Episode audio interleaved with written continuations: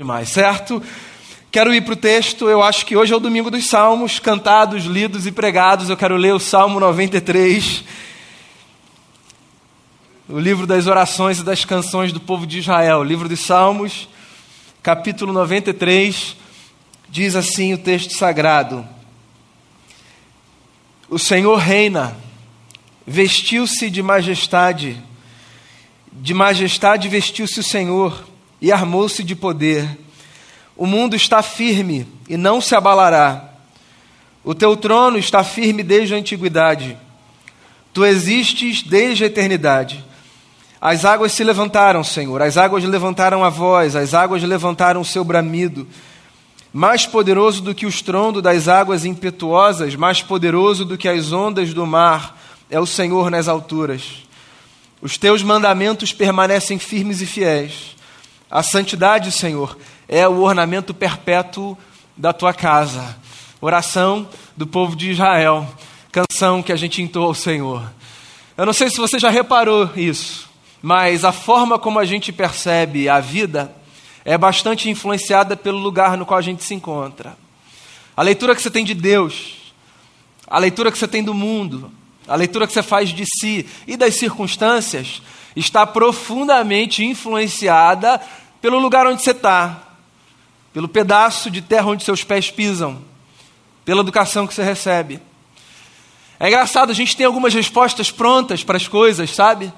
Alguns clichês que a gente parece repetir, como se eles dessem conta da nossa relação com a realidade. Então, por exemplo, a gente diz Deus é e o outro responde bom, ou pai, ou forte. Mas pensa aqui comigo, será que para todo mundo Deus é isso? Não que ele não seja, eu me refiro ao olhar das pessoas. Por exemplo, que leitura tem de Deus uma pessoa que vive numa circunstância que para ela representa desamparo, distanciamento, abandono?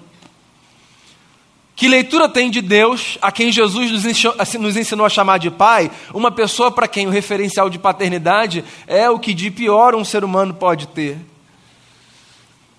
Qual você acha que é a noção de justiça para uma pessoa que, por força das circunstâncias ou por outros fatores, se vê continuamente injustiçada? Sabe aquela gente com quem a gente convive, cuja história é de revés e revés? Aquele camarada que você acha que a história, na verdade, é uma construção, que você olha e diz assim: não é possível que está acontecendo de novo com essa pessoa. Gente que é injustiçada, que noção essa pessoa tem de justiça? Você acha que essa pessoa consegue dizer com a mesma propriedade que o mundo é justo do que a outra pessoa que sempre viveu uma história que parece um conto de fadas? Porque tem gente que parece que vive assim, né? tudo certinho, nada sai do lugar. Qual é a visão de mundo que tem uma pessoa que vive numa determinada região da cidade? Será que é a mesma que tem outra que vive num outro lugar? Bem, eu podia passar aqui amanhã elencando cenários e situações que confirmam essa ideia, sabe? De que as leituras que a gente faz da história são muito influenciadas pelo lugar que a gente vive, e não apenas o lugar geográfico, sobretudo esse lugar existencial. A condição da nossa vida quase que determina, quase que, não determina, mas quase que determina as lentes que a gente usa para enxergar a história. E eu falo sobre isso porque é muito possível que ao chegar num ambiente como esse, você, sobretudo se não tiver uma certa ambientação com os textos sagrados, fique do seu lugar se perguntando que Deus é esse, a quem a gente adora e por que a gente o adora. Será que há motivos de fato para a gente adorá-lo? Por exemplo, a gente olha os noticiários, a gente abre o nosso celular de manhã, a gente vê o que acontece no mundo, em qualquer lugar no mundo, mas a gente não precisa ir muito longe. A gente olha para essa cidade maravilhosa que é o Rio de Janeiro, mas esse lugar de contradição, purgatório da beleza e do caos. E a gente encontra muitos motivos para rir, não é? Mas também muitos motivos para chorar. Há coisas maravilhosas que nos encantam nesse lugar, mas há outras que nos assustam, que nos repelem que levam qualquer carioca a pensar: meu Deus, será que algum dia eu vou sair daqui? Quem nunca, né? Pois então, o nosso coração é muito instável e a gente vê as coisas dependendo do momento que a gente atravessa. Eu não sei qual é o momento que você atravessa hoje. Se o mundo hoje para você é esse lugar que você vê beleza, ou se o mundo hoje é para você esse lugar que representa o caos. Eu nasci na igreja, Esse é um privilégio que eu tive, que muita gente aqui teve também. Eu estava pensando se essas músicas são as músicas da minha infância. Bem, são as músicas da minha infância, ponto. Mas elas são as músicas da minha vida, né? Mas eu fiz uma viagem no tempo enquanto eu ouvia, sabe, as músicas serem entoadas. E como a Shayla falou, não sei se esse é o lugar de quem está aqui em cima ou de quem é pastor. Eu fico olhando para cá, mas tentando ouvir quem está lá. É tão gostoso a gente ver a igreja cantando, né? Assim, todo mundo se abençoando, formando um grande coral. São músicas da minha vida. E eu fiz uma viagem no tempo. Me lembrei, por exemplo, da igreja onde eu cresci, igreja presteriana do Grajaú. Criança correndo pelos corredores aqui. O Damião, semana passada, já liberou a bagunça e a corrida das crianças.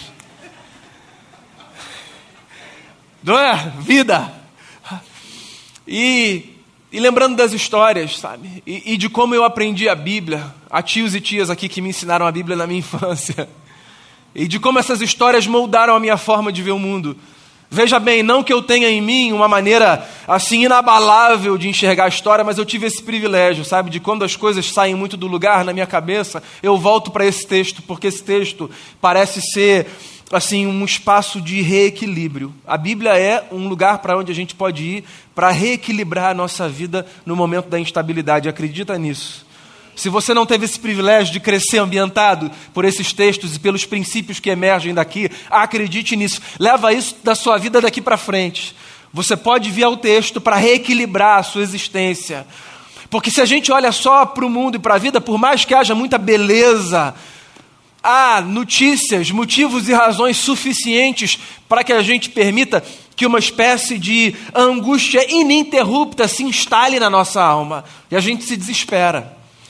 E eu estou dizendo tudo isso porque eu acho que essa pequena oração do Salmo 93 é um convite para que a gente volte para esse espaço de sanidade é um convite para que a gente perceba o mundo a partir de uma outra categoria, caso a nossa visão de mundo hoje seja, meu Deus, só a injustiça, só a caos, só a guerra, só a desgraça. Essa canção que o povo entoava, ela começa com uma afirmação: O Senhor reina, vestiu-se de majestade, de majestade vestiu-se o Senhor, e armou-se de poder. É uma, afirmação, é uma afirmação, perdão, que, que explica o motivo dessa canção. Ele começa com o argumento final. Ele começa com a tese absoluta, que é: existe governo no universo. Por isso que a gente canta aqui como a gente cantou. Ó Rei das Nações, quem não te glorificará? Ó Rei das Nações, quem não te adorará? Rei das Nações. Mais importante do que a pergunta quem não te adorará é a afirmação que a gente faz antes: Ele é Rei das Nações. Governa sobre céu e sobre terra. Existe um trono no universo. A gente se esquece disso, mas a gente precisa se lembrar. De manhã há notícias suficientes para fazerem com que os nossos olhos, durante o dia todo, fiquem marejados. Notícias de aflição, de caos, de desesperança e de desespero. Mas daí a gente se lembra no texto sagrado: existe um rei no universo. Há um trono que está ocupado. Eu me lembro do Apocalipse de João. O Apocalipse é um livro fascinante, um livro de esperança. Não sei se você sabe disso. Os três primeiros capítulos do livro de Apocalipse são cartas reunidas que Jesus escreve para sete igrejas que enfrentavam muita luta no final do primeiro século. O capítulo 4 de Apocalipse é o início de uma visão que João tem e que ele então passa para a comunidade para injetar esperança no coração da comunidade. E eu gosto muito de uma coisa que acontece no início da visão que João tem lá em Apocalipse 4. Ele ouve uma voz vindo do céu que o chama para ver as coisas de lá de cima. É uma coisa linda. É como se Jesus estivesse dizendo o seguinte para João: João, daí de onde você vê está esquisito, né? Vem ver de onde eu vejo, para ver se você não encontra paz e esperança para o seu coração. E eu acho que o caminho da espiritualidade dos que seguem a Jesus passa exatamente por aí. Passa pela aceitação de nós vermos as coisas de onde Cristo vê. E de onde Cristo vê as coisas? Mesmo estando do nosso lado, Cristo vê as coisas desse lugar, do cordeiro que foi morto, mas que hoje reina à destra de Deus o Pai. Então, receba o convite de Jesus, o Rei da Glória, e enxergue as coisas de onde ele enxerga. O trono do universo está ocupado. É possível que seu coração se aflija nessa manhã, e chore nessa manhã, e se angustie nessa manhã. Mas eu queria dizer a você o que outra canção de Israel diz: Fica tranquilo, fique em paz. Aquietai-vos e sabei que eu sou Deus, sou exaltado entre as nações, sou exaltado na terra. Reina o Senhor, vestiu-se de majestade, de majestade vestiu-se o Senhor e armou-se de poder. Aí vem uma afirmação que parece esquisita, ele diz assim: o mundo está firme e não se abalará. O mundo está firme e não se abalará. Ora, se eu franqueasse aqui o microfone, todos nós, todos nós teríamos razões suficientes e motivos suficientes para dizer por que, de uma certa perspectiva, o mundo não está firme. Não é? Todo mundo tem motivo para dizer: não, peraí, Daniel, não é bem assim. Porque parece que por essa ótica o mundo está derretendo, literalmente. E parece que por essa outra perspectiva o mundo está explodindo. E se eu virar um pouco por aqui e olhar por esse outro ângulo, parece que as coisas vão de mal a pior. Então, como é que a gente diz que o mundo está firme, não se abala? Pois então, a gente precisa aprender a colocar as coisas em perspectiva. Fazer uma espécie de gestalt, sabe, na nossa leitura de mundo? Figura e fundo. Eu acho que tudo depende do que a gente coloca como figura e do que a gente coloca como fundo. Eu posso colocar como figura o caos. E colocar como fundo, como pano de fundo, como adereço, como complemento, a bondade. Mas eu posso inverter essa perspectiva. E eu posso colocar como figura a bondade, a misericórdia, a graça de Deus, e como pano de fundo o caos, entende? Ou seja, parece que a maneira como a gente vê o mundo passa também por aquilo que a gente resolve enfatizar mais. E é muito natural, sabe, que a gente enfatize aquilo que traumatiza, aquilo que choca, aquilo que angustia. Então veja bem, para que fique bem claro, o meu convite a você nessa manhã não é para que você encene uma espécie assim de vida de poliana, sabe? Que faz de conta de que não há absolutamente nada assim de caótico acontecendo na história. Não é isso não. Eu estou só encorajando você a talvez mexer um pouco, sabe, nessa janela que está diante de si e tentar enxergar as coisas a partir de outra perspectiva. Porque eu acho que às vezes é disso que a gente precisa para viver bem o nosso dia. Porque se deixar, é possível que seis horas da manhã a gente saia de casa com uma angústia presa aqui na garganta, ó, que vai tornar o nosso dia muito mais difícil até às dez da noite. E aí eu acho que nesse sentido, correndo o risco aqui de ser simplista, tem a ver com a escolha que a gente faz, entende? Correndo o risco de ser simplista. Não é tão simples assim, eu sei, mas às vezes a gente potencializa demais o que podia ser potencializado de menos e a gente deixa de perceber as coisas que estão diante de nós e que são uma espécie de respiro, de sopro, de esperança. Eu acho que a gente precisa ter um pouco mais de choque de realidade quando a gente lê a Bíblia. Às vezes eu fico com a sensação de que a gente lê as histórias que são narradas na Bíblia como se elas fossem relatos de homens e mulheres que viviam numa espécie de, de parque da Disney, sabe? Porque a gente lê os textos da Bíblia e a gente diz assim: ah, mas aquele tempo era diferente. Como diferente? Tudo bem, cada tempo tem as suas peculiaridades, sabe? Cada geração tem os seus desafios e as suas lutas, roupagens novas. Mas me diz uma coisa: você não precisa ser um profundo conhecedor da natureza humana para saber de que desde que o mundo é mundo, a gente vive dilemas profundos relacionados à maldade, à bondade, à justiça e à injustiça, à dignidade e à indignidade, à vida e à morte, certo? Desde que o mundo é mundo. Jesus viveu no contexto de um império opressor e estava lá encorajando as pessoas a viverem a antítese da lógica do reino do César, de Roma. O povo de Israel vivia debaixo de opressão, opressão atrás de opressão. A Bíblia Sagrada é escrita por uma gente que tem na sua história sofrimento atrás de sofrimento. Só que eles fizeram uma escolha. Eles fizeram a escolha de enfatizar, na sua maneira de contar a história e de ver o mundo, aquilo que tinha a ver com a graça e com a bondade de Deus, e não aquilo que tinha a ver com a desgraça e com a maldade humana. Não é que eles negligenciavam esse outro lado, é que eles faziam dessas realidades graça, bondade, misericórdia, companhia, presença, paz, as forças propulsoras que impulsionavam os seus passos. Então está diante de você. Como é que você escolhe ver o mundo? O salmista está cantando aqui, num tempo esquisito. O mundo não se abala, a terra está firme. E ele explica o porquê. Não é um jogo do contente, não são olhos fechados para a realidade Ele explica aqui no Salmo, ele diz assim: ó, as águas se levantaram, Senhor. Eu sei. As águas levantaram a voz, eu ouço as águas gritando. É poesia aqui. Mais poderoso do que os tronos das águas impetuosas, mais poderoso do que as ondas do mar é o Senhor nas alturas. Percebe o que ele está dizendo? O que ele está dizendo é: tem barulho por aí, tem ruído, tem coisas assustadoras, mas existe uma voz mais forte do que a força daquilo que me assusta, que é a voz do nosso Pai, que aquieta a nossa alma e que dá força para a gente caminhar. Percebe que no final das contas tem a ver a que a gente dá mais ênfase na nossa vida? Porque tem muita coisa acontecendo. E é possível que você se permita ser amedrontado pela vida, porque a vida é mesmo assustadora. Mas calma aí.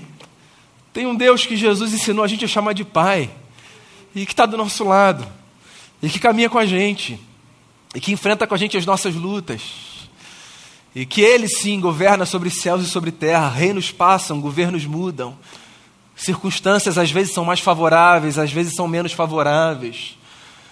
Mas se a nossa fé depende da nossa relação com essas coisas, então a gente ainda não entendeu direito o que significa viver seguindo os passos de Jesus de Nazaré. Porque o convite das Escrituras, para mim e para você, é, é para que a gente regule essa forma de ver o mundo, não a partir das circunstâncias, mas a partir dessa convicção inabalável que a gente tem. O trono do universo está ocupado, Deus reina, governa sobre céus e sobre terra.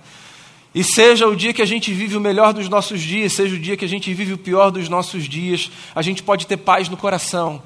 Por quê? Porque mais forte do que o barulho das águas é o som poderoso da voz daquele que aquieta o nosso coração e que diz: Eu estou com você. Então é esquisito, você que caminha com a gente sabe como os nossos dias têm sido difíceis do ponto de vista do luto. Né? Essa semana a gente se despediu de mais um irmão querido, o Marcelo, que cuidava dos nossos carros. E é esquisito como a gente está num mês de festa e a gente está tentando, sabe, se equilibrar no meio dessas notícias de, de perda, de gente que vai, e como é que a gente faz? Então, de novo, correndo o risco de ser simplista, eu vou pelo menos dizer por onde a gente começa. A gente começa por esse lugar, de olhar e dizer: é, há barulho aí fora, mas existe uma voz mais forte mais poderosa, que parece que é o diapasão correto para eu ajustar o compasso da minha alma.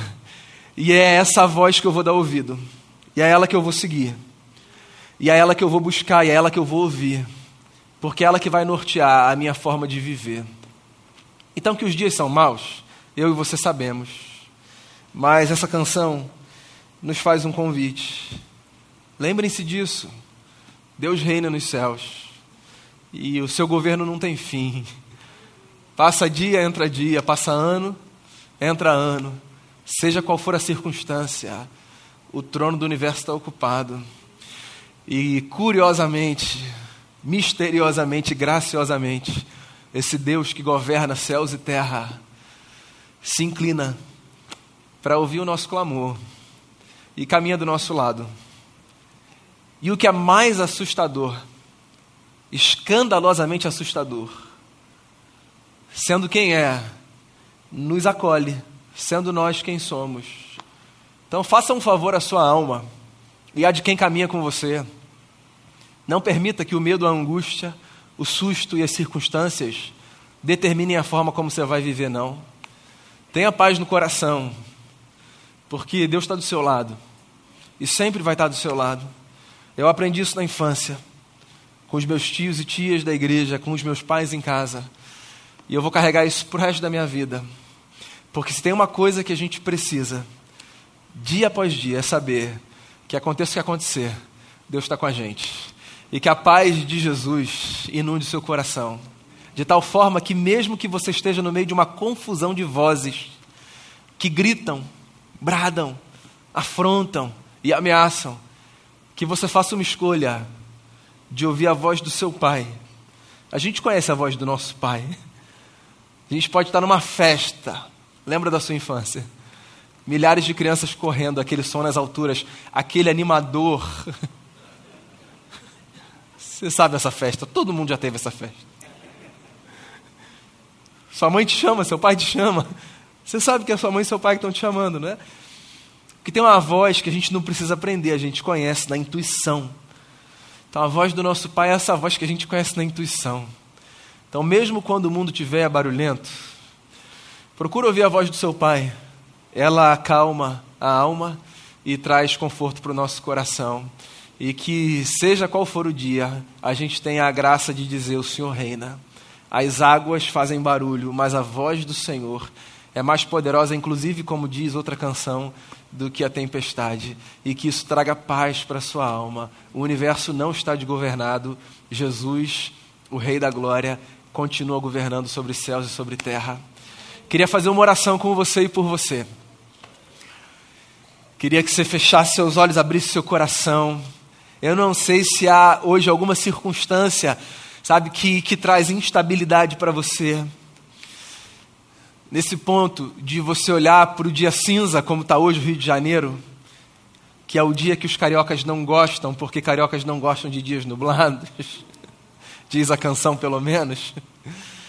Se o dia para você está mais cinza do que o céu, eu queria lembrar você nessa manhã que existe uma luz que brilha mais forte do que a luz do sol, que é a luz de Cristo.